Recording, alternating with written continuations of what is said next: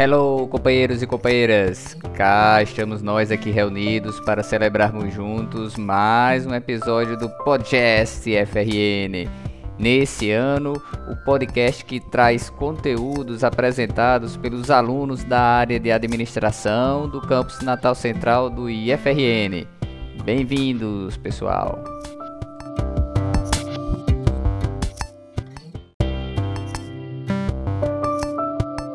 Muito bem, no episódio de hoje recebemos uma companheira para abordar o tema orçamento público. Quem será? Quem será? Olá, sou Janaína Lucena Vanderlei, sou aluna do curso de Gestão Pública no IFRN Campus Natal Central. Vou falar um pouco sobre orçamento público para a gestão pública.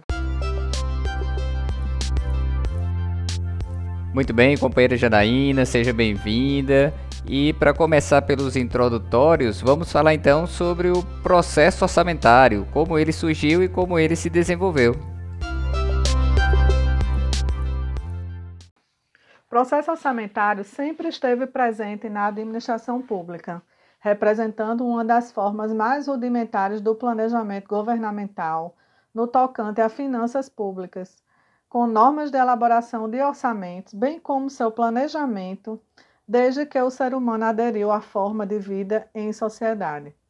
Estando em constante evolução, podemos identificar a evolução do processo orçamentário nas constituições de 1824, 1891, 1934, 1937, 1946, 1967 e 1988, ocorrendo na Carta Magna de 1824, em sua reforma no ano de 1826 a elaboração de proposta orçamentária, que era de competência do Poder Legislativo e passou a ser de competência do Poder Executivo.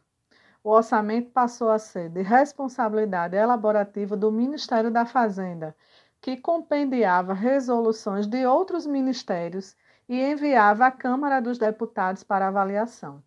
O Tribunal de Contas da União foi criado em 1890 e tinha como objetivo averiguar a liquidação das contas e re, é, as receitas e despesas.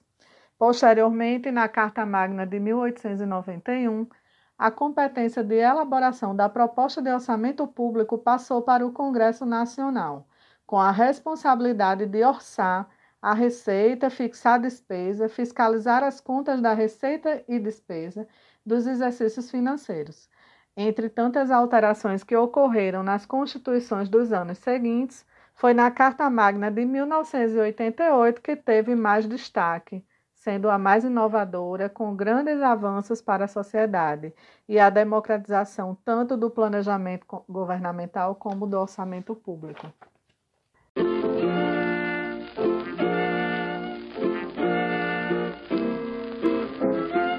Ok, companheira. Então, depois de abordar essa perspectiva histórica sobre o orçamento público, como esse orçamento está posto na nossa Constituição Federal de 88? O orçamento público brasileiro está previsto na Constituição Federal de 1988, sendo composto provido pelo PPA, Plano Plurianual, pela a Lei de Diretrizes Orçamentárias, LDO, e pela LOA, Lei Orçamentária Anual. Todos estão previstos no artigo 165 da Constituição Federal de 1988, fazendo parte do planejamento governamental. O PPA desenvolve um papel importante no planejamento, pois funciona a médio prazo no planejamento das ações governamentais atua por regiões e especifica diretrizes, objetivos e metas para as despesas de capital, que são as aquisições de máquinas, equipamentos, realizações de obras, aquisição de imóveis, concessão de empréstimos para investimento, definindo as metas do governo de forma clara e definindo prioridades e resultados esperados. A LDO, Lei de diretrizes orçamentárias estabelecerá metas e prioridades governamentais compondo as despesas de capital, orientando a LOA, ordenando a legislação tributária, direção de aplicação das agências financeiras oficiais de fomento que financiam capital fixo e de giro para empreendimentos previstos em programas de desenvolvimento na unidade de federação onde estivesse sediado. A LOA, Lei Orçamentária Anual, é elaborada pelo Poder Executivo, determinando as despesas e receitas que serão realizadas para o ano subsequente. A LDO, Lei de Diretrizes Orçamentárias, vai estabelecer uma ligação entre o PPA, Plano Plurianual, e a LOA, Lei Orçamentária Anual, estabilizando os orçamentos públicos. É o que chamamos de trilogia orçamentária, devendo haver um equilíbrio entre as receitas e despesas, a fim de garantir que sejam cumpridos os direitos sociais, individuais e de justiça. Dessa forma, o Estado vai controlando suas receitas e despesas a fim de prestar suas obrigações à sociedade.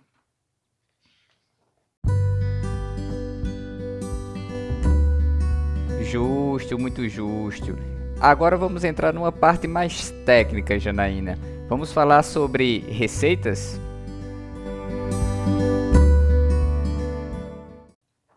As receitas se constituem em recursos estabelecidos e sua arrecadação pelo Estado para atender às necessidades públicas. As receitas públicas são todos os ingressos de caráter não devolutivo auferidas pelo poder público, em qualquer esfera governamental, para alocação e cobertura das despesas públicas, pois tem como finalidade atender às despesas públicas. A frase ingressos de caráter não devolutivo auferidas pelo poder público significa dizer que os ingressos extra-orçamentários de caráter não devolutivo não são receitas públicas estricto senso. Haja vista que esses ingressos de recursos são registrados contabilmente como receitas apenas para fins de controle e posterior devolução. É uma citação de Carvalho Deusvaldo. A classificação das receitas a princípio, consistem em derivadas que emanam do patrimônio da sociedade pelos tributos, penalidades, indenizações e restituições, sendo formadas por receitas correntes, classificação esta por categoria econômica. São as receitas tributárias, receitas de contribuições, taxas e serviços e as originárias, que emanam do próprio patrimônio público. São as oriundas das rendas surgidas pelos ativos da administração pública, seção remunerada de bens e valores, aluguéis e ganhos em aplicações financeiras, aplicação em atividades econômicas, produção, comércios ou serviços, classificação da receita corrente são as receitas patrimoniais, receitas agropecuárias, receitas comerciais, receitas de serviço e participação de dividendos. Há ainda a classificação pela Lei nº 4.320 de 1964 como receita orçamentária e extra-orçamentária. As receitas orçamentárias compõem de forma devolutiva ao patrimônio público, sem comunicação com o passivo, previsto ou não na LOA, Lei Orçamentária Anual. Há exceções que correspondem às receitas de operações de crédito, que são as classificadas como orçamentárias e possuem relação com o passivo. Durante o exercício financeiro, mesmo não previsto na LOA, Lei Orçamentária Anual, todas as contratações de operações de crédito que forem autorizadas por lei são receitas orçamentárias. Já as receitas extra-orçamentárias consistem naquelas que não estão previstas na LOA, Lei Orçamentária Anual. São as que o Estado tem como por obrigação realizar a devolução ou seu recolhimento. Em suas especificações, as entradas de caixa ou créditos de terceiros. As receitas orçamentárias são classificadas em dois grandes grupos, conforme a Lei 4.320 de 17 de março de 1964 e suas atualizações, e o Decreto-Lei número 1939 de 20 de maio de 1982, ou seja, em duas categorias econômicas. São as receitas correntes e de capital. As receitas correntes consistem nas receitas tributárias, que são os impostos, taxas e contribuições de melhorias. As de contribuições, patrimonial, agropecuária, industrial, de serviços, transferências correntes e outras receitas correntes, ainda as provenientes de recursos financeiros recebidos de outras pessoas de direito público ou privado, quando destinadas a atender despesas classificadas como despesas correntes, que são as transferências financeiras. Já as receitas de capital são todas as provenientes de, da realização de recursos financeiros oriundos de constituição de dívidas, da conversão em espécie de bens e direitos, os recursos recebidos de outras pessoas de direito público ou privado, destinados a atender despesas classificáveis em despesas de capital. E ainda o superávit do orçamento corrente, que é resultante do balanceamento dos totais das receitas e despesas correntes, apurados no balanço orçamentário. Portanto, as receitas de capital se constituem de operações de crédito, alienações de bens, amortização de empréstimos, transferências de capital, bem como outras receitas de capital. Este, último, uma citação de Carvalho de Osvaldo. Existem também outras definições de receita pública, que são as receitas financeiras, que são consequentemente as decorrentes de aplicações financeiras, operações de créditos e alienação de ativos. As receitas não financeiras, as que se originam de tributos, contribuições patrimoniais, agropecuárias, industriais e serviços. As receitas públicas ordinárias que ocorrem a cada período financeiro, os impostos, taxas e contribuições. As receitas públicas extraordinárias decorrem das emergências como empréstimos compulsórios, doações. As receitas corrente líquida consistem no somatório de todas as receitas correntes, ou seja, as tributárias, que são impostos, taxas e contribuições de melhoria, as de contribuições patrimonial, agropecuária, industrial, de serviços e transferências correntes. As receitas líquidas real é o resultado das receitas realizadas nos, dois, nos 12 meses anteriores ao mês em que se estiver apurando. Já as receitas compartilhadas é uma receita orçamentária que per que pertence a vários beneficiários, não importando o modo de arrecadação e distribuição. Já as receitas previstas, estimada ou orçada, trata-se de um volume de recursos previamente estabelecido no orçamento do ente que será arrecadado em um exercício financeiro para melhor fixar a execução da despesa. Já a receita vinculada é a que tem uma destinação específica definida em leis. As receitas compulsórias são as receitas de origens legais, que determinam particulares a cumprirem uma obrigação, como tributos e contribuições. Já as receitas facultativas são as receitas decorrentes das vontades das pessoas e que se originam dos atos jurídicos bilaterais, como, por exemplo, aluguéis.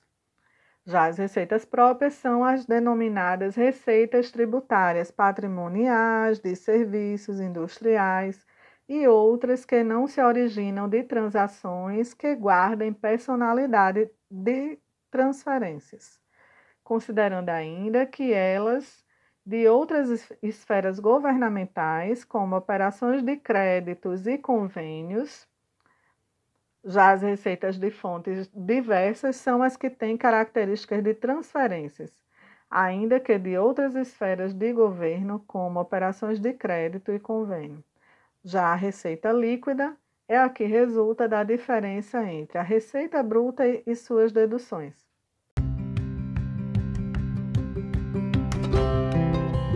Companheira, estamos falando sobre toda a disciplina de orçamento público em praticamente 20 minutos. Mas vamos lá, ainda dá para falar sobre as fases da receita, antes de falar das despesas. A legislação brasileira estabelece como fases da receita a previsão, o lançamento, a cobrança, a arrecadação e recolhimento. No orçamento público, a receita inicialmente é estimada. O governo não tem previsão de quanto vai arrecadar, portanto, não tem uma ideia de quanto pode gastar. Por isso, a cada ano é realizada uma previsão dos valores para as diferentes formas de receita do governo. A previsão é sempre atualizada para evitar que o governo gaste mais do que recebe. Já a fase do lançamento ocorre quando o governo identifica o que tem a pagar e quando terá que pagar, não significando ainda que entrou dinheiro nos cofres, nos cofres públicos.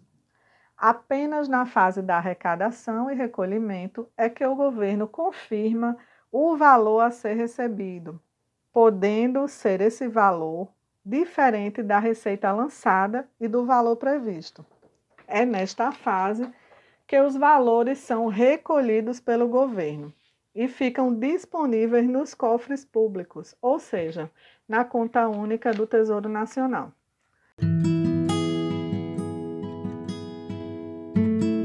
Janaína, agora como penúltima pergunta desse episódio, o que seriam então as despesas públicas?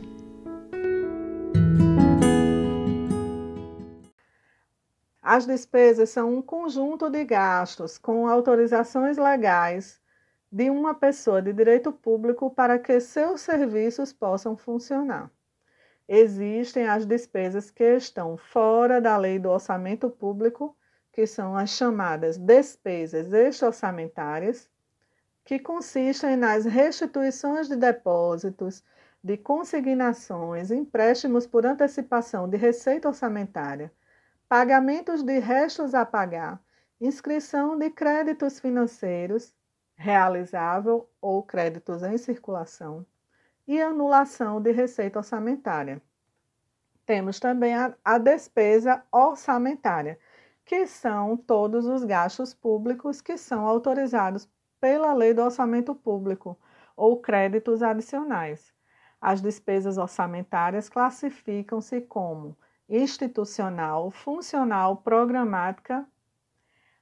Vou falar das despesas institucionais, que são todos os gastos relacionados aos órgãos e às unidades orçamentárias, que formam a junção dos serviços subordinados a eles ou repartição a que serão consignadas dotações próprias. Temos como, por exemplo, a Governadoria do Estado, o Gabinete do Governador, o Gabinete do Vice-Governador e o Gabinete Civil. As despesas funcionais se compõem de um rol de funções e subfunções que são prefixadas na Portaria número 42 de 1999 situação em que irá agregar os gastos por área de ação governamental, em suas três esferas, independente de programas. Temos como exemplo de despesas funcionais a legislativa, judiciária, saúde, trabalho, educação e encargos especiais.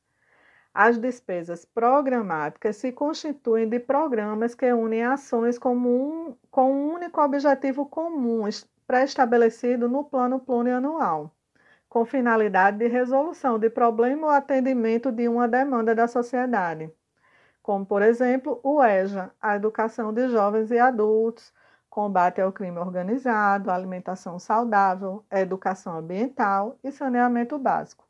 A natureza da despesa analisa todos os efeitos dos gastos públicos na economia a nível global e aponta meios necessários e a obtenção dos objetivos programados por cada órgão. Por fim, temos a fase de execução das despesas, que estão divididas em empenho, que é o, la, o ato que cria a obrigação, a, li, a liquidação, que é a verificação do direito adquirido, e o pagamento. O empenho é o compromisso da dotação orçamentária e se dividem em ordinário, estimativo e global. O empenho ordinário engloba as despesas de valor fixo e previamente determinado, situação em que o pagamento deverá ocorrer de uma só vez. O empenho estimativo são utilizados para as despesas não previstas antecipadamente, como serviços de fornecimento de água, energia elétrica, combustíveis. Já o empenho global, eles incorporam as despesas conhecidas previamente, como as negociadas em contrato, que tem pagamento parcelado, como aluguéis, prestação de serviços por terceiros, vencimentos, salários, proventos, bem como obrigações patronais decorrentes.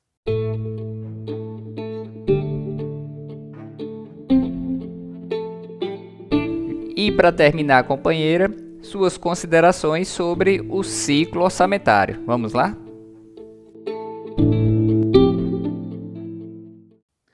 O orçamento público se desenvolve no processo de planejamento governamental, que podemos chamar de ciclo orçamentário, com renovação anual e a sua lei orçamentária anual, a LUA. Esse ciclo orçamentário ocorre em diversas fases, devendo todas serem cumpridas, já que fazem parte de, um, de todo um processo.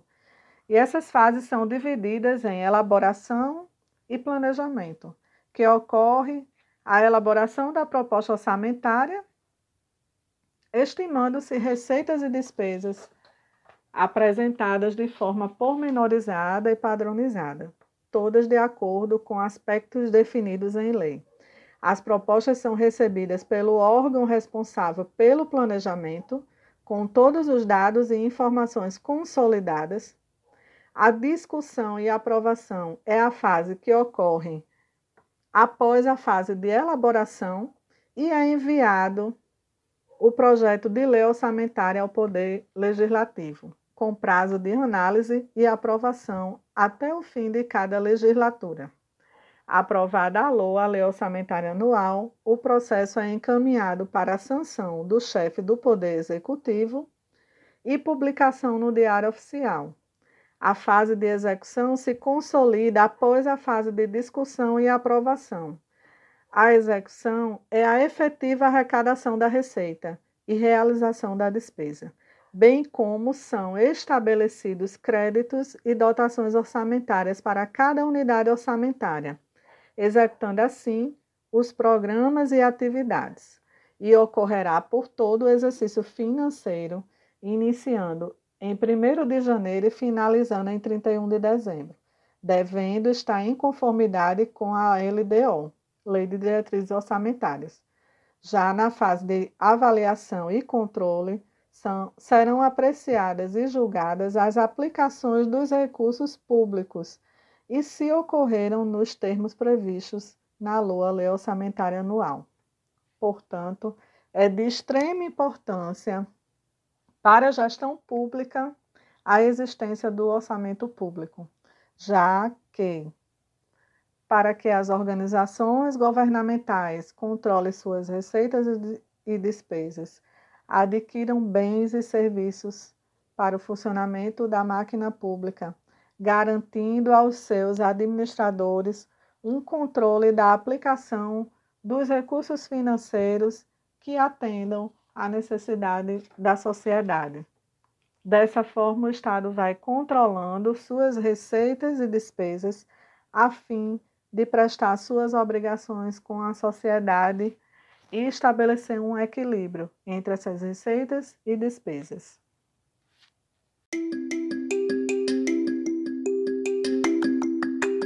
Justo, muito justo, justíssimo, companheira Janaína. Muito obrigado pela sua participação nesse episódio do podcast FRN. É isso, pessoal. Estamos nos despedindo com mais um episódio. Daqui a 15 dias tem mais conteúdo para vocês. Tchau, tchau.